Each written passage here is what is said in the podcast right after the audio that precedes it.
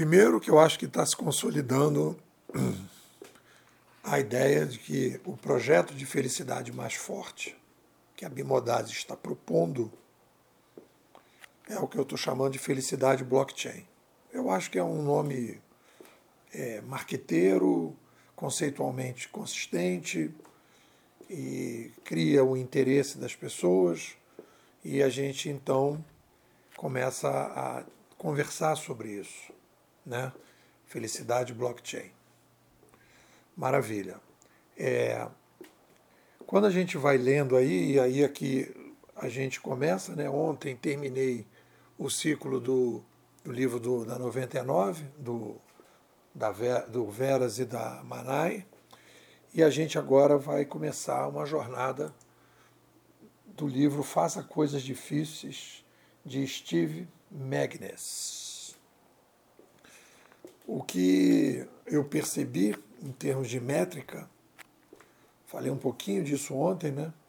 Que eu fiz 262 marcações no livro do Magnus.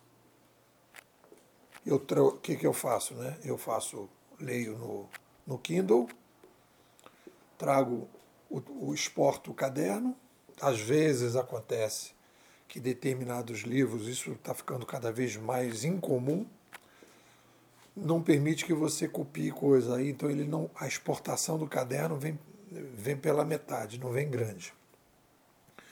Mas esse não, esse, esse não é o caso. Então eu, eu exporto, numero tudo aquilo e vou trabalhando o texto. Vou tentando dar uma coerência, vou bimodalizando. Olha só, eu vou bimodalizando o que eu li, refletindo, trazendo para a narrativa. Essa que é a diferença. Eu não estou querendo ler o livro, nem fazer o resumo do livro, nem fazer uma análise do livro. Eu tenho um compromisso profissional meu comigo mesmo de querer agora, né, desenvolver a ciência da inovação e agora especificamente a inovação pessoal. Então eu falo o seguinte, cara, Guinness, me diz aí, Vamos tomar uma cerveja aqui em Teresópolis. Senta aí na mesa. O que, que você traz aqui que a gente pode usar aqui na nossa narrativa bimodal de projetos de felicidade blockchain? Me diz aí. E a partir daí eu começo a conversa. O livro do, da 99, eu peguei muita coisa. O que, que eu aprendi com o livro da 99? Que há uma sinergia muito grande, um ping-pong bem gostoso entre inovação grupal barra startups porque você tem a inovação grupal barra organizações tradicionais e inovação pessoal. Porque o desafio que acontece dentro de uma startup é muito próximo no desafio que acontece dentro da inovação pessoal. Já na, ino na inovação grupal das organizações tradicionais, é aquele conflito entre a, a velha e a nova ordem, e aí a coisa é mais complicada porque ali ainda é gestão. E no caso da 99 já é curadoria. E as pessoas estão vivendo a curadoria. A pessoa física vive a demanda da curadoria. Então, a partir daí, eu tenho que trabalhar nessa direção. Quando. E aí, eu estou fazendo uma espécie de ping-pong entre inovação. Né? O próximo livro que eu estou lendo é a história do, do TikTok. E aí a ideia é no outro voltar para um livro que fale de inovação pessoal. Estou fazendo esse diálogo, está caminhando bem, está funcionando bem. Estou colocando os, as marcações que eu fiz do Guinness no, no, no monitor, que eu trabalho com três monitores, e vou trazendo o texto. E vou melhorando a nossa narrativa sem a preocupação de é, ah, eu tenho que acabar logo como na, na, na, temporada passada, né? na imersão passada, ah, vou ter que fazer um, um, acabar logo a análise do livro. Não, sem preocupação. O nosso objetivo é ir aprimorando e realmente tem funcionado. Né? Aí eu estava caminhando ontem com o Pedrinho, que é um parceiro meu aqui de Teresópolis, e aí eu vinha falando né, dessa, dessa relação que a gente tem que ter é para falar do título do artigo, né? A complicada e difícil relação da tempestade com o copo d'água.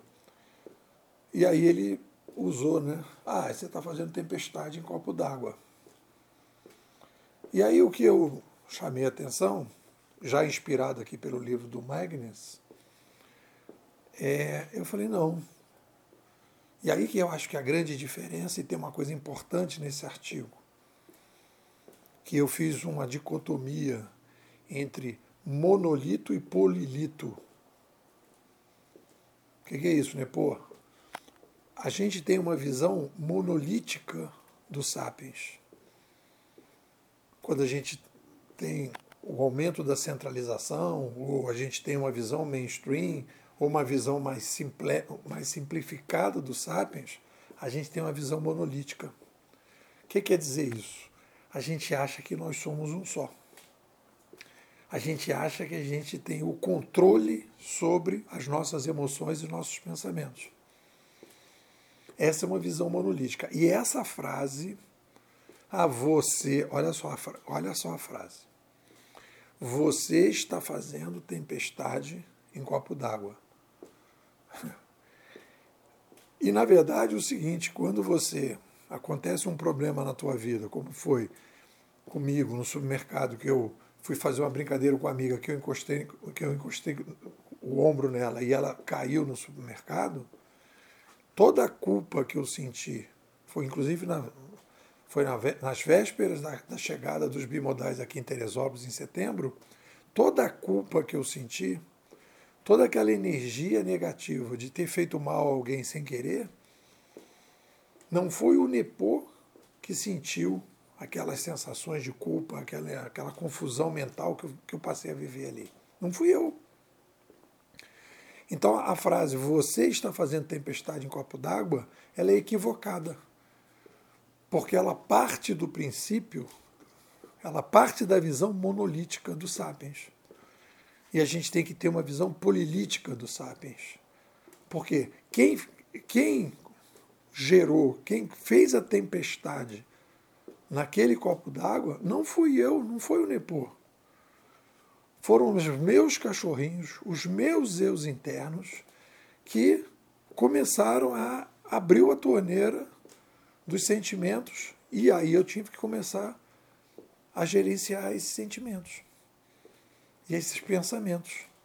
Eles não, eles, eles não vieram de forma voluntária. Ah, agora eu vou me sentir culpado, agora eu, eu preciso me sentir culpado. Aí a pessoa fala: ah, não se sinta culpado. Mas não sou eu que estou sentindo culpado. E aí vem o trabalho que a gente precisa ter de gerenciar os nossos diabinhos, os nossos cachorrinhos internos ou os nossos eus interiores. No glossário tem essas três possibilidades. Os diabinhos, eu coloquei agora, os cachorrinhos internos ou os eus internos, dependendo aí da. É, dependendo do público e da situação. Né? Coloquei na bibliografia o livro do Richard Carlson, que eu gostei bastante, não faça tempestade em copo d'água e tudo na vida são copos d'água, que eu já li há muito tempo atrás, mas quando ele fala não faça tempestade em copo d'água, não é você que faz.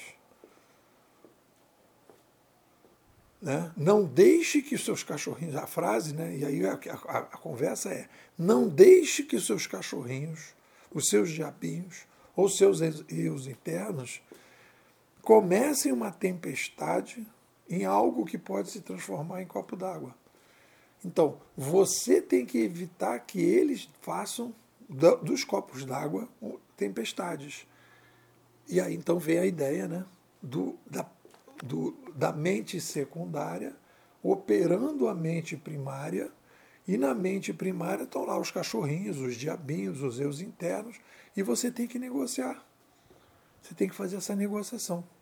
E aí tem uma, uma frase aqui que eu achei bem sintética, que eu vou é, dar destaque aí na divulgação, eu botei. Entre o fato e a ação, é sempre necessário que criemos uma zona de reflexão. Bom, beleza. Então essa é a primeira, é a primeira chegada aqui do, do, do livro do Magnus na nossa caminhada. Né? Aí eu vou fazer um resumo para vocês do livro dele, que é o seguinte. ele faz o quê? Ele faz um extenso resumo de uma longa e profunda pesquisa sobre força e resiliência. Eu me senti muito desconfortável lendo o livro quando ele falava de força. Eu acho que força não é um bom nome. Aí eu botei força da mente. O que ele está falando é força da mente, a, capacidade que a gente tem de gerenciar a nossa mente. Ele questiona a visão mainstream de força da mente, que considera algo mais voltado para os outros do que para a pessoa. Aí ele se alinha em todos os autores da inovação pessoal hoje em dia, que estão na, na caminhada da endogenia, questionando a exogenia. Esse, é, esse é, o, é o mantra de todos eles. As coisas têm que vir de dentro para fora e não de fora para dentro, porque a endogenia vem, a taxa de endogenia aumenta quando eu tenho descentralização. Quando eu tenho centralização, aumenta a taxa de exogenia. É simples. Se eu centralizo o poder, centralizo a informação, eu aumento a capacidade que as pessoas têm de controlar os outros. Aí você aumenta a exogenia. Aí toda a felicidade, toda a visão da felicidade aumenta a visão da felicidade exógena. E aí eu vou caminhar para a felicidade, para o sucesso para os outros. E não de dentro para fora. Mas esse de dentro para fora, a endogenia só aumenta com a descentralização. Obviamente que cada um ou outro podem, numa batalha individual, fazer isso, mas do ponto de vista grupal, civilizacional, existe essa relação entre endogenia e centralização, e descentralização e exogenia. Existe aí um, um, um jogo de, de, de empurra-empurra em relação a isso. Apesar de ter gostado bastante do conteúdo, acredito que ele poderia sido mais resumido. Achei o livro maior, tanto que agora, nessa ideia da felicidade, pensando sobre isso, na felicidade blockchain, talvez, talvez eu faça um primeiro capítulo que seria felicidade blockchain para operadores, para pessoas que querem usar a felicidade para a sua vida pessoal e aí é uma coisa bem chuta, bem que é o que eu vou trabalhar semana que vem, na, na nossa hiper live de quarta. Já, lembrando a todos que a gente vai falar sobre felicidade blockchain, uma espécie de curso, convidando inclusive bimodais exógenos. E depois fazer um outro um segundo capítulo que seria felicidade blockchain para disseminadores e conceituadores. Aí a gente aprofunda mais dividindo assim, então faço uma coisa bem simplesinha e depois a gente vai mais fundo. Depois, considero que pelo volume das marcações que eu fiz, 242, o livro ajudou bastante a reforçar a narrativa bimodal sobre felicidade blockchain. Né? É... Vamos botar aqui uma frase dele, né?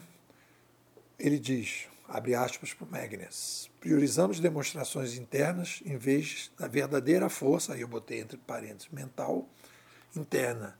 Isso gera consequências. Né? Aí eu botei no glossário aqui da, da, dos escritos do Nepo, endogenia, parâmetros que vêm de dentro para fora, e exogenia, parâmetros que vêm de, de, de fora para dentro. Né? E aí coloquei né, a relação disso com a civilização 2.0. A nova e acelerada chegada da civilização 2.0 exige que o Sapiens seja muito mais personalizado do que foi 1.0. E para isso precisa gradualmente migrar dos paradigmas mais exógenos para os mais endógenos. E tem uma, e tem uma relação importante que eu fiz, né, que é quanto mais eu tenho adversidades, mais eu preciso ser resiliente. E o que, que aumenta a taxa de adversidades? O dinamismo, a descentralização. Isso vai aumentando a taxa de adversidades e eu preciso, para lidar com mais adversidades, eu preciso ter uma taxa de resiliência maior. Aí ele vai questionar a formação, a formatação básica obrigatória. Ele questiona né, a, ele vai trabalhar com esporte, vai falar de exército, né? aquela formatação que a gente vê na tropa de elite, né? que aquele, aquele, aquele treinamento é, porrada o tempo todo. Né? Ele vai dizer: a, a parentalidade autoritária leva a uma menor independência, mais comportamentos agressivos e uma alta probabilidade de abuso de substâncias e comportamentos de risco. Aí eu vou dizer que ele está falando de uma força mental mais fraca, que é baseada mais na aparência do que na substância. O que é aparência? Aquilo que eu faço para os outros. O que é substância? Aquilo que eu faço baseado nas minhas demandas a partir da minha negociação com os meus eus internos. Aí eu fiz a divisão, né? Força mental mais forte, aquela que é mais resiliente. Força mental mais fraca, aquela que é menos resiliência. Né? Aí vamos lá. Aí, então eu comecei a trabalhar com a força da mente 2.0. Botei no glossário. Né? E aí vou pegar dele. Diz ele: ter força mental é superar o desconforto para tomar a melhor decisão possível. E pesquisas mostram que esse modelo de resistência barra resiliência é mais efetivo em resultados do que o antigo. Então ele vai falar que existe o velho e o novo, que é a força mental 1.0 e a força mental 2.0. A ideia de que o cara que é o fodão, né, ele não precisa prestar atenção nos sentimentos, que ele controla tudo, que ele controla pensamentos e sentimentos, é um negócio que torna a pessoa menos resiliente. Né? Abro aspas para o Magnus. A verdadeira força da mente nos incentiva a trabalhar com o nosso corpo e mente e não contra eles. Ainda ele. Cada passo ao longo do caminho requer um conjunto diferente de habilidades e abordagens que são ferramentas. E aí eu coloquei, né, dentro do projeto Felicidade Blockchain, você tem um problema e aí você identifica, você precisa identificar, criar uma metodologia de identificação, nomear, dar um nome para aquilo, para você poder controlar melhor, experimentar a melhor forma de lidar com eles, criando uma metodologia mais forte. A partir dessa reflexão, criar mandamentos existenciais para que você possa ir lidando melhor com as adversidades. Né? É, essa é a base, o aumento da taxa de resiliência, que aponta tanto para a educação 2.0 como para a psicologia 2.0 como o norte. Mais adversidades. Quanto mais adversidades a gente tiver na vida, mais resiliente a gente tem que ser. E para a gente ser mais resiliente, a gente tem que ter essa visão é, polilítica do Sapiens e não monolítica, que eu mando e controlo os meus cachorrinhos. É um pouco por aí. O que vocês dizem? Bom, pessoal, fazer o convite para vocês. Você está ouvindo a, a bimodais. Então, tem duas opções aqui na escola. O bimodal endógeno é aquele que vai pagar agora, a partir de fevereiro, 600 reais e vai ficar até o final de junho. E qual é a diferença? Recebe todos os textos de áudio, bate papo comigo, participa de todas as lives inclusive das hiper lives que a gente vai falar já da felicidade blockchain, fazendo um curso experimental. Abre espaço para as mentorias e a gente está já certificando pessoas aqui dentro dos bimodais endógenos para certificação, para disseminação da felicidade blockchain. E esse é o bimodal endógeno. Depois a gente tem o bimodal exógeno ativo e o bimodal exógeno passivo. O ativo é aquele que está contribuindo com a escola, com o crowdfunding da escola, através de PIX, permitindo que a pesquisa da gente possa continuar. Então é o bimodal exógeno, que não tem tempo para entrar na escola, que não tem no momento, mas que contribui com PIX. E esse pessoal que contribui com PIX vai participar desses experimentos do curso de felicidade blockchain. E você tem o bimodal exógeno não ativo, passivo, que só recebe os artigos e não está contribuindo. Né? E eu quero que você saia da, da, da, posição de bimodal exógeno passivo para o ativo e você ainda saia do, do bimodal exógeno passivo para um bimodal endógeno, para que você possa se beneficiar da pesquisa que a gente vem fazendo, que está bem interessante. O que, que você me diz?